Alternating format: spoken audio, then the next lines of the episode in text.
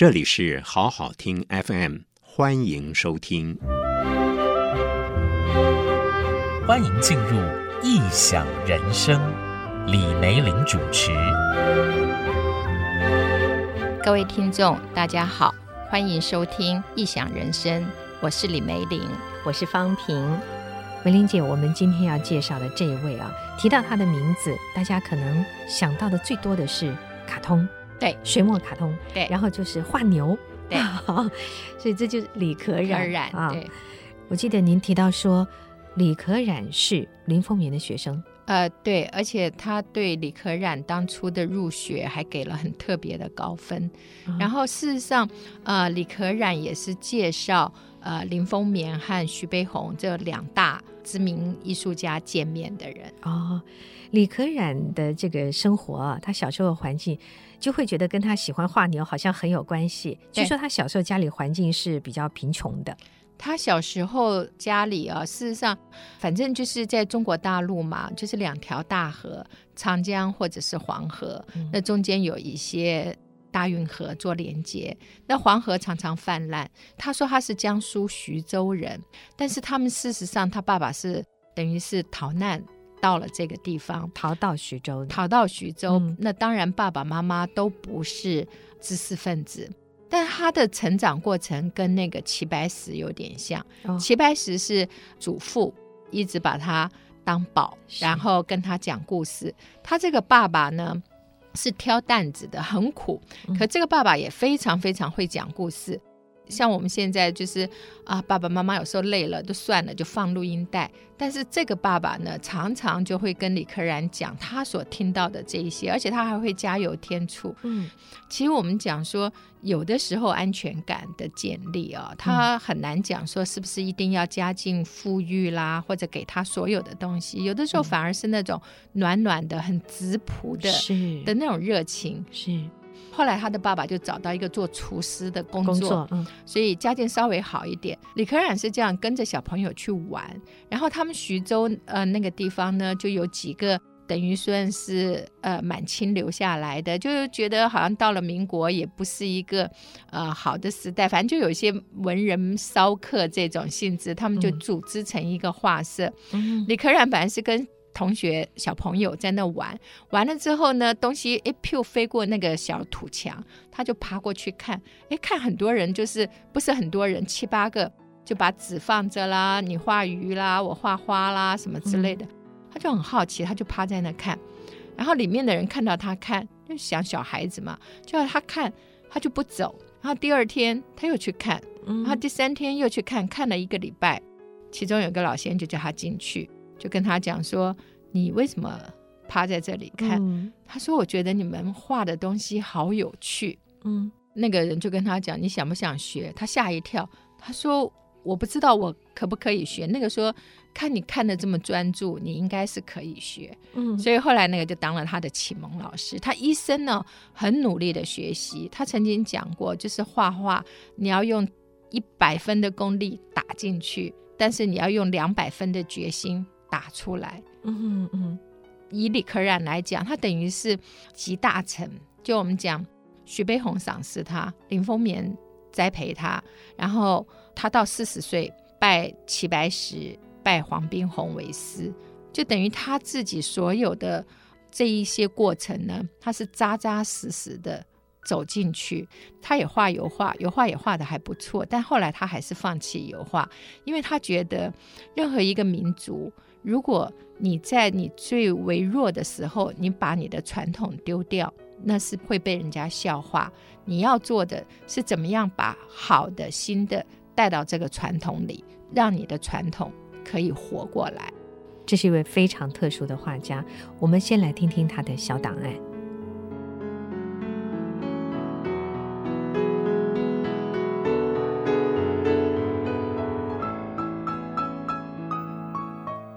可染，一九零七年三月二十六日出生于江苏徐州。十三岁开始学习传统山水画，十六岁进入上海私立美专。一九二九年以优异的成绩进入杭州西湖艺术院，破格被录取为研究生。他跟随林风眠等教授研习西洋画。一九四六年，应徐悲鸿的邀请，担任国立北平艺专中国画的教授。也因为这个机会，他可以同时跟随齐白石、黄宾虹等大画家，专心致力于民族传统绘画的研究跟创作。而后，他进一步致力于中国画的艺术革新，把“可贵者胆，索要者魂”当成他的座右铭。使得古老的中国山水画艺术得到了新的生命。一九八六年，在为他所举办的李可染中国画展上，他总结自己一生的创作，这样说：“我不依靠什么天才，我是困而知之，我是一个苦学派。假如我的作品有一点成就的话，那是我深入学习传统，深入观察描写对象。”深入思考、深入实践的结果。人离开大自然，离开传统，不可能有任何创造。我常常问自己：我是在创作画，还是在学画、研究画呢？结论是我是在学画和研究画。我现在已经七十岁了，我一辈子都在学习和研究的过程中。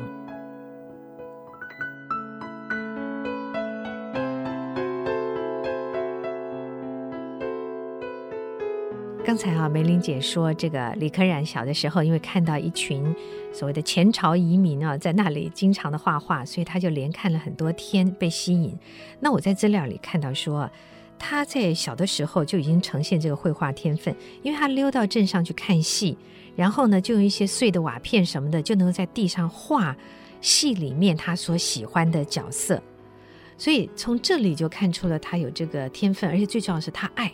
这个很重要，他不只是爱，他事实上是一个，就是我们讲他是从泥土里面长出来的天才，因为他的音感也非常好。嗯，他去戏上听戏，他也可以有模有样，就可以拉胡琴。他事后非常懊恼，是他如果真正的拜师，而不要仗着说我一听我就可以抓得准那个音准，他就觉得说那个时候太过于。相信自己的那种而天分，天分。他常讲，啊、呃，绘画呢其实很简单。第一个你要写生，但是你在写生的时候呢，你要怎么样对着这个山水产生感情？嗯，因为很多人就是拿相机咔一下，眼睛眨一下，但是你要会去看，那每个人取景的角度都不一样。写生他觉得是第一步。每个人都要会，然后写生之晚呢，他就觉得意匠，所谓的意匠是他觉得所有的呃艺术工作，你都是技巧要好，嗯，你要把结构做好，呃，你要把墨色堆染好，嗯，那你墨色假如画的是呃细雨中的杏花开，那个呃微微滋润的那种感觉，或者是骤雨底下的庐山。这些就是技巧，有点像基本功吧？是不是？先要把所有基本功，你先要写生，但是你光写生，你的基本功一定要好。嗯。那最后呢，他觉得东方跟西方最大不一样是照镜，就是你心里到底是怎么看这个山。这种就很像有些地点，大家觉得说那边有一个望夫石，嗯，那你就知道就有人很哀戚的这样子，一直要等着什么人回来。但是那种话。你是要把它画的春光灿烂，还是画的怎么样？就是你的感情要摆在里面。嗯，所以他所谓的感情呢，他最常讲的就是呃，所要者魂。你要的是这幅画要活过来，它是有你的魂在里面，也有他的这个山水大山大水气派很大的这个魂。所以他曾经就是走漓江啦，就到处去看，而且是花长时间的跟。朋友这样子去，嗯，所以我发现其实有不少的艺术家都是用这样的方式，哎，就印证了古人说“读万卷书不如行万里路”。行万里路的过程里面，会看见跟体会到很多东西。行万里路也要有心啊，不要边走边 边边想别的啊。其实人生有很多方式啦。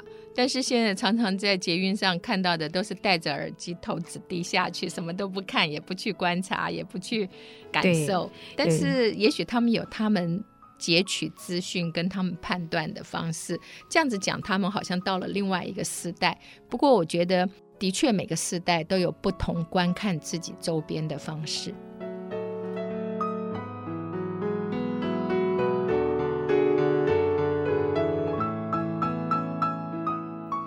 那刚才梅玲姐你说到，在不同的时代里，每个人都有不同的观看自己周遭环境的一个方式啊。对。可是我还是想提醒很多朋友，就是那个方式有很多，千万不要只锁定在眼前的那一个电脑荧幕而已。虽然透过电脑，我们也可以走向全世界，知道所有的事，可是你会变成就是自己一个人在那个电脑前，其实这里面会少掉很多的情感。所有的艺术都不能够缺少情感。嗯，这种情感其实友情，还有就是亲情，还有各种啊，本来就是呃人的一生就像海浪一样，呃有合在一块，也有分开的时候。其实李可染是一个朋友还蛮多的，但他是一个还蛮爱打抱不平的。譬如说，他当年去考试，考试的时候家里穷嘛，然后说，哎，一看考那个西湖艺专呐，要考油画。那他也住不起镇上的房子，嗯，后来就碰到一个另外一个过来的，就叫张眺望的眺，张眺，张眺在别的地方有学过绘画，他们两个就说好，那叫我们找最便宜的，所以他们就去找到尼姑庵。等于住借住在那边，上京赶考。对对对对对，结果考试的时候一看要考油画，他就说：“那我怎么考？我油画从来没看过，也没画过。”张跳就跟他讲说：“你真的不会？”他说：“不会。”那你来考艺专干嘛？他说：“我就是想考。”哎，张跳就教他怎么样挤颜料，怎么样调色，怎么样弄画布。他这一些呢都学会之后，两个一起去考试。嗯，主考官就是林风眠。林风眠看他画的实在不怎么样，但是非常有个性。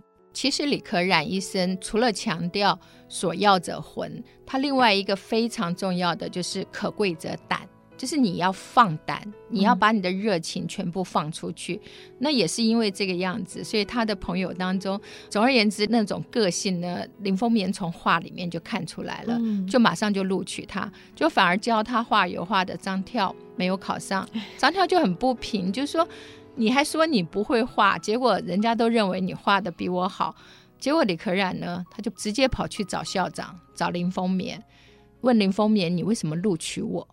然后林风眠就讲你的画怎么样啊什么的，林风眠对他印象就非常深刻，然后他就跟他讲说，我这画是另外一个人教我的，而且他家又穷困，他事实上又比较早学，他就讲了这些，说你可不可以破格录取他？就林风眠又破格录取了张跳，对，所以他在小的时候他就叫小画师，六七岁。就像你讲的，去听完戏在地上画，帮同学画，他手不停，他非常爱画。嗯嗯。所以那在这样的状况底下，他又去在学校又有结社，又组织一八一社几个人啊，这样子结合大家来谈论。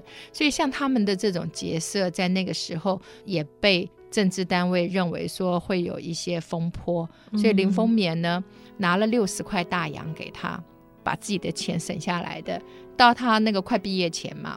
就说你先离开一阵子，嗯，这是老师疼惜学生。对，那李可染去了哪里呢？他接下来的路，呃，事实上那一年呢，他刚好二十四岁。他已经从大学部到研究生，那主要就是因为他们的那个一八一社啊，就他跟他那个好朋友张跳嘛，两个人一起在找其他朋友进来，因为展览呢、啊、是请鲁迅写的那个赞美这些年轻人的作品的一些，嗯、那反正总而言之那时候就引起一些政治议题，所以后来张跳被捕，林风眠把那个李可染保下来，所以他就回到他的徐州老家去。教书，然后在这个时候呢，他就又开始不断的画画，因为基本上他在念书的这一段过程，他是比较像我们所想象的文艺青年，他们去读托尔斯泰的小说，他们去看表演，所以那个时候懵懵懂懂当中呢，对于呃社会主义里的一些对中下阶层的这种关心，他是。投注了比较多的心力，那这种就是抗战时候，他就是自告奋勇，就跑去画那个大型的壁画，因为他受一个德国女，呃，在德国二战期间呢，呃，有一个女性的艺术家克洛维茨，她就是直接用黑色线条，就只画轮廓线，然后把人的情绪做比较大的夸张，嗯、譬如说妈妈抱小孩，或者是抵抗那种在战争当中的无情啊，或者什么之类的。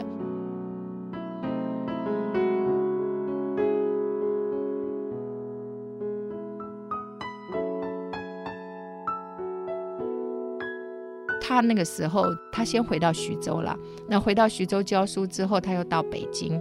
他去北京的时候，他开始进北京故宫博物院，呃，去看以前的作品，开始学习。因为在呃年轻的时候，在西湖艺专的那种激荡是文学性的、社会性的。然后再过来呢，他开始比较有目标了，也不太画油画了，因为他觉得你还是要回到自己的基础。你要回到自己的根，这也是他后来像方平讲的，他为什么那么喜欢牛？嗯、他觉得牛又吃苦耐劳，然后牛力量很大，嗯、可他可以听一个小孩的指挥，甚至不用鞭子，小孩。转个姿势，他都知道怎么样。那小孩可以极度自在的跟牛相处，一个极大的力量被一个极小的力量掌握。呃，身体这么笨重，但是涉水的时候可以过。他觉得牛的身上有很多很多是这种相反的力量。嗯，就是极大跟极小啦，或者是牛吃的很少，生产力很多啦，嗯、或者类似像这样子的一个状况。所以他后来呃就开始反复的画牛，但是这种都跟他早期开始去探讨社会，就那种懵懂的心情接触的很多，哦、所以他在选择题材上面几乎是。呃，很自然的，他在他二三十岁的时候，他决定重新走回传统，而且要从传统里面很仔细的去临摹、去学习。嗯，您刚刚讲到这个牛这件事啊，李可染啊，他后来他自己的画室还叫狮牛堂，可见他对牛的情感是非常非常特殊的。我看到过一个故事说，大概在一九四零年的时候，他住在重庆。那有一回呢，就在一个这个贫穷农户的家里啊，隔壁房间就是牛棚，所以夜里面的时候，他听到牛的喘气啊、反刍啊等等这些声音啊，就让他想起了很多童年往事，然后再想到牛对人这种勤劳的奉献，包括工作之外，他可能还可以挤牛奶啊。那然后很多牛其实还提供了它的肉给人吃，一生都奉献给人类，所以他对牛就产生了那种半。崇敬的那种感觉，我觉得这是好奇怪的一个一种反应啊。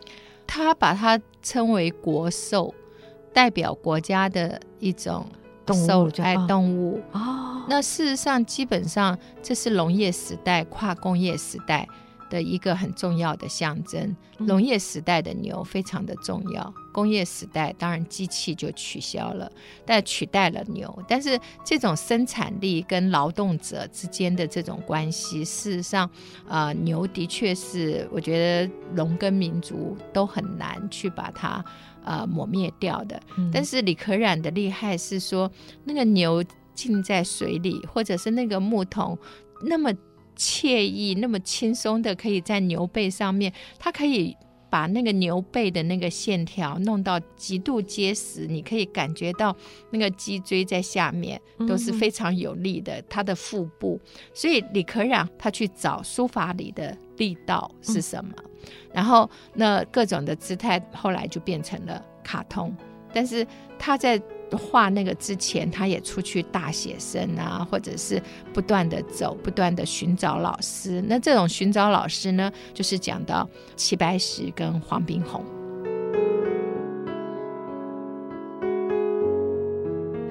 文玲姐，今天我们介绍的是李可染啊。那您刚才说到了，说他后来找到了两位很棒的老师，就是黄宾虹跟齐白石。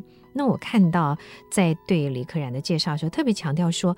他拜这两位老师，并没有去模仿他们的画，对，而是各自去取到了他们的优点是什么呢？一个是黄宾虹老师身上用水的这种功夫，齐白石呢则是慢的要领。嗯、这个用水跟慢指的是什么？他怎么样呈现？基本上啊，他是应那个徐悲鸿的邀请去北京艺专教书。徐悲鸿非常欣赏李可染的作品，嗯、然后。呃，徐悲鸿有一次碰到齐白石，就跟他讲说有一个。画水墨画的很好，在学校里面教书，齐白石也不以为意。后来徐悲鸿就拿着李可染的画给齐白石看，嗯，那齐白石翻第一章看一下，翻第二章，哇，就有时间停了一下，翻到第三章就说，嗯，改天约他来 啊，大家就见个面。嗯，然后后来呃，那个李可染就。带十二幅画去见那个齐白石，然后也跟徐悲鸿说想拜齐白石为师。那齐白石也未置可否。那李可染呢就再去，然后到了第三次，齐白石就说：“你到底要不要拜师啊？”他就说：“我以为拜师是要请一些像徐悲鸿校长什么之类的啊，要一起。”他说。你就当下拜吧，不拜就不要拜。齐白石真是也是很有个性，他就很个性，对、嗯、他就是喜欢他。嗯、然后呃，结果齐白石就叫他第三个儿子过来，那李可染就下跪行大礼，就拜了这个老师。嗯、他拜这个老师，他是做什么？他就陪着齐白石磨墨，看齐白石画。但他从来不临摹齐白石。嗯、后来齐白石画了五只螃蟹，嗯、就说以前呢、啊，螃蟹横呃横行天下。现在啊，可染地开始画画，他一直称他是可染地。啊、那他这螃蟹讲他自己吗？没有，他是在 讲说鼓励他将来像螃蟹一样也可以横行。哦李可染画画，他在上面也会提拔，就是一种非常自在的信任跟喜欢。嗯，那当然是师生关系。可是事实上呢，齐白石我们有讲过，他是从刻印。刻木头，所以那你在刻的每一个过程，那像那个林风眠的爸爸是刻石头，石头刻石头的那个凿的功夫，跟刻木头走刀锋的那个每一个的力量都不一样。那你在做这个的时候，跟我们拿着一支笔，我们一下子画下来是很顺的。嗯、但是，假如你有经过这种木刻、石雕，追求一种立体感的时候，你会知道，当你的刀锋弯的时候，底下刻出来的当然就不平嘛。刀尖比较尖的地方就比较深。其实线它本身是很多点，嗯，组合起来的。那线是点组合起来的，你只是快速运动，让它就显现不出那些点。可是那些点出现的时候，它会有一种跳跃，或者是哎，好像屋漏了，或者是折钗骨，就是以前的那个法钗啊，中间裂。那、嗯、那种像我们觉得有人的笔速很快，嗯、表现速度感的时候，它中间会飞白，对，空了一块。对，嗯、但是你可以怎样让它很有力道的飞白？嗯哼哼，你不必很快。你不必故意弄到墨没有，那、嗯、那种都是一种技巧。是，他就这样子看，就这样子拉纸、卷纸，然后铺底下。你知道李可染曾经多厉害吗？嗯、呃，就是你画水墨的时候，你下面都要像行军毯那样子，下面要垫。他曾经画画画到他底下的毯子是沤烂的、弄坏的。哦、对，所以那个比例也是非常重的。除了比例，就是墨，嗯、然后。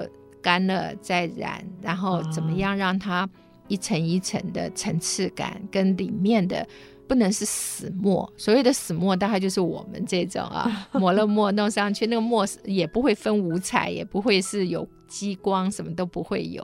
不过总而言之，他就跟着白石老人，他从白石老人那里重新找回了一种艺术里最原初的、最素朴的、最农村根底的。而那个农村根底，让他是不断的要去大自然里面寻找，怎么样去观看，怎么样去创作。嗯嗯，所以我想这里的所谓慢，应该是指生活或者生命的态度的那种慢吧？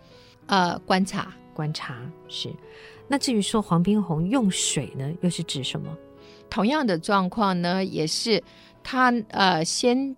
拜了齐白石为师，嗯，然后后来黄宾虹也是听说，哎，有一个新来的画的很不错，就是托朋友转画。那结果那一天呢，呃，我们知道齐白石跟黄宾虹有很大的不一样。齐白石是用他的眼睛，他从小对于大自然虾啊鱼啊，在他手里都是活的。嗯，可是黄宾虹是收藏家，他本身是不断的从。历史文物里面去挑东西。那我们也曾经讲过，张大千仿石头骗过一次黄宾虹，对对对，他说黄宾虹输他一只眼，类似像这样子。所以那个时候的大家的惺惺相惜的感觉，就是呃，李可染他带了一幅他的画去拜会黄宾虹的时候给他看，黄宾虹看到那幅画是钟馗嫁妹，嗯。他马上就说：“你等一下，我就去后面翻翻了一张古画，也是钟馗哦，就说我这张送给你。”哇，对，李可染当然不敢收。嗯、那也就是李可染在四十岁的时候，大家已经都很认可他的绘画，嗯、而且对他都有蛮高的期望。而且我觉得这些老师们都无私哎，就是无私，因为他们碰到一个觉得将来可以集大成的。是。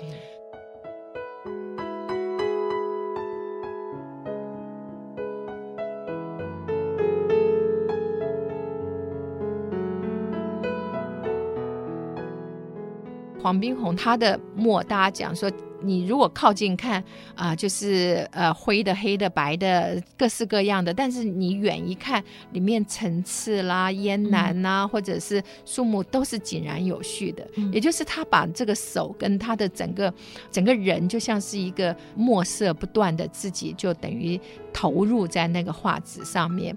那他怎么样用水？就是我们讲的积墨法。他研究艺术史。然后研究传统，把笔啊分成啊五笔，墨分成七墨。那墨里面呢，他特别强调的是积墨。嗯、那个积墨的意思是说，因为就在纸上面，嗯、你那个墨上去，对，累积的积。嗯、你那个墨上去的话，它如果没有一个厚实感，它如果没有一个层次感。就很难去展现出山峦的面貌、河流的面貌，嗯、或者是人怎么样行走在这个山路啊林荫中间。所以他特别强调的就是，大家都会用那个淡墨啦、浓墨啦，但是你怎么样把那个呃墨今天涂上去，明天喷湿，我再涂，嗯、那很多层。嗯，就像油画，它下面的颜色你调色，它会调出别的色。嗯，所以呢，在这个浑沌当中，你怎么样让墨点？我们刚刚讲，在浑沌当中，呃，你出现的那种效果呢？你再用很浓的墨上去，它的那个晕染啊，或者是那个层次，就会非常的丰富。嗯，所以这指的就是用水的功夫了。对。所以这样说来的话，李可染等于真的就是像刚刚您说，黄宾虹他们发现了一个可以集大成的这样的一位。对，所以黄宾虹也不会介意这个是不是齐白石的学生或者是什么，嗯、等于这两个老先生都用他们毕生的功力，就让他看我怎么画，嗯，而不是用讲的。那这种看的过程当中，你就会去发现，哎，很多的技法，它是。很难，就像你用水，呃，只是意思是说水多水少，它跟墨的比例，但是水渍它怎么样散出去？你在那个散出去的呃上面怎么样再去让它再显出浓淡？类似像这种，就是只可意会不可言传呐、啊。基本上，我像我以前呃上艺术史的课程的时候，我们的老师之一是故宫博物院的呃副院长江兆生先生，嗯。他也是这样子，因为刚开始看水墨，你真的看不懂，而且你都会觉得这些画看起来不都一样吗？他就画画画给大家看。那时候我实在是搞不懂，什么叫画完了，什么叫没画完？你已经把树也勾啦，色也染上去，嗯、为什么我们下个礼拜来，你又喷一喷，然后你又染，嗯、然后到很后来才会发现，那个纸、你的墨、你的色，你要让它吃进去。那事实上是需要蛮多层次的，不像我们想象中沾一个笔啊，这样子一画，那样子是啪啪的浮的，就是怎么样它可以跟那个。画纸合成一气，嗯、那纸还有不同，有柘木的纸啦，有甘蔗皮的纸啦，有各式各样，每一种纸吃水发水或者发墨或者是什么效果，嗯、都完全不一样。所以事实上，李可染等于在他四十岁的时候，他立定志愿要从传统里面学习，再出发。那。比较好奇的是，为什么他的作品会被拿来作为卡通的一个蓝本？他一定不是为那个卡通而画的吧？呃，他不是为卡通而画的。嗯、但是我们刚才有讲到李可染先生，他事实上呢，从传统学习，但是他一直不断的去大自然，而且他是用长针。长征就是能走的，他绝对是用走的，嗯、所以他不管是甘肃炳灵寺啦、漓江啦、庐山，他都是自己去，然后把那些大山大水记在心里，嗯、再加上他的童年，所以他的画里面有一种大家很熟悉的亲切感。嗯、那那种亲切感，也就是他自己本人跟这个山水之间的交流。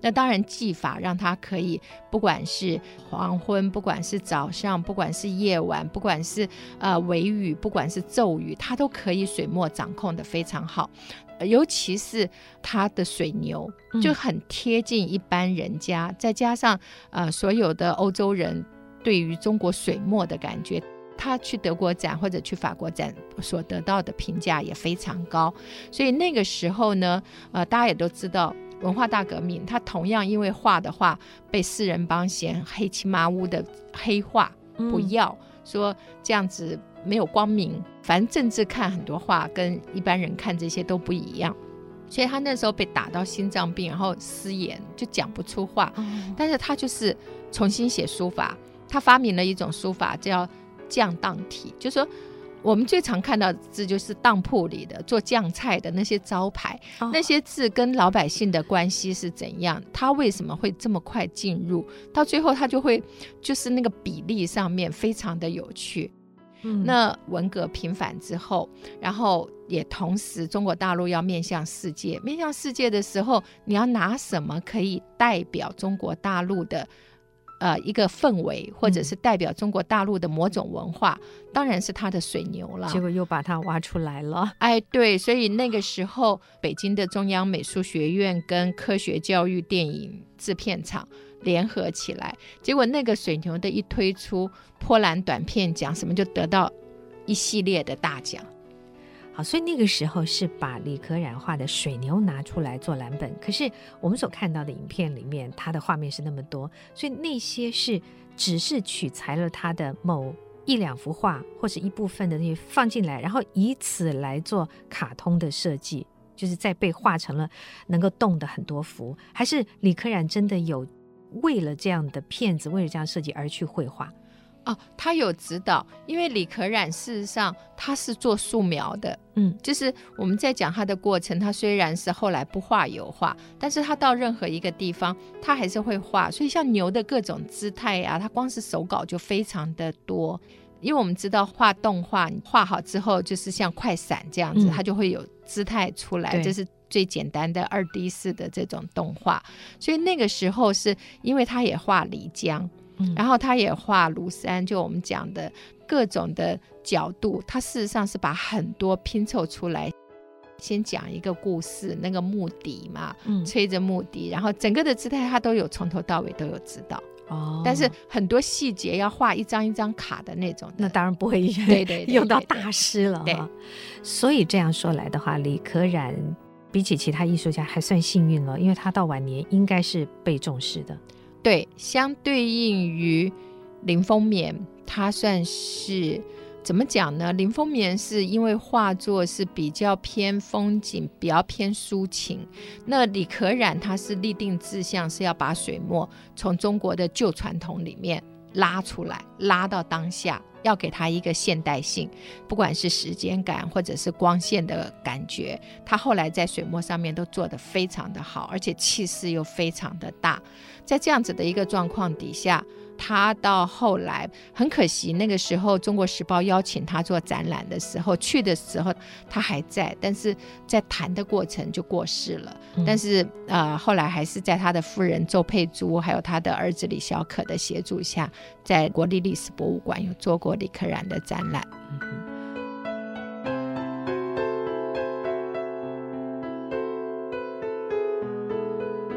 我们几乎都在谈李可染这个人，他的艺术生命，没有提到过关于他的爱情生活。所以，基本上艺术家，尤其像他这样的个性，他应该有过很轰轰烈烈的爱情吧？他跟林风眠一样，都是两位夫人。他的第一任夫人是非常有名的作曲家，他也喜欢票戏啊，嗯，所以作曲家的女儿，然后是评论家，但是呃也是后来过世了。他那时候正在重庆帮忙画那个抗战大海报的时候，他夫人过世。后来他又娶了周佩珠，周佩珠也是学艺术的，等于后来李可染纪念馆啊，还有这些，到目前为止都是周佩珠女士在全力推动。好，这么说来的话，也就是说，李可染是一位非常传统的中国文人式的画家了。呃，对，但是是新文人，而且具有当下性的一种画家。嗯哼。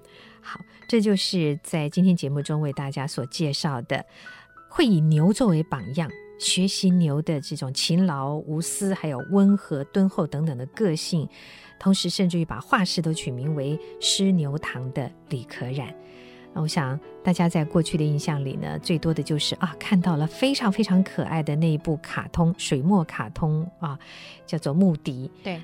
那么取材的就是李可染的画作，而在今天的时间里呢，梅玲姐就是为大家介绍了这位李可染。好的，谢谢梅玲姐，谢谢大家的收听，拜拜，拜。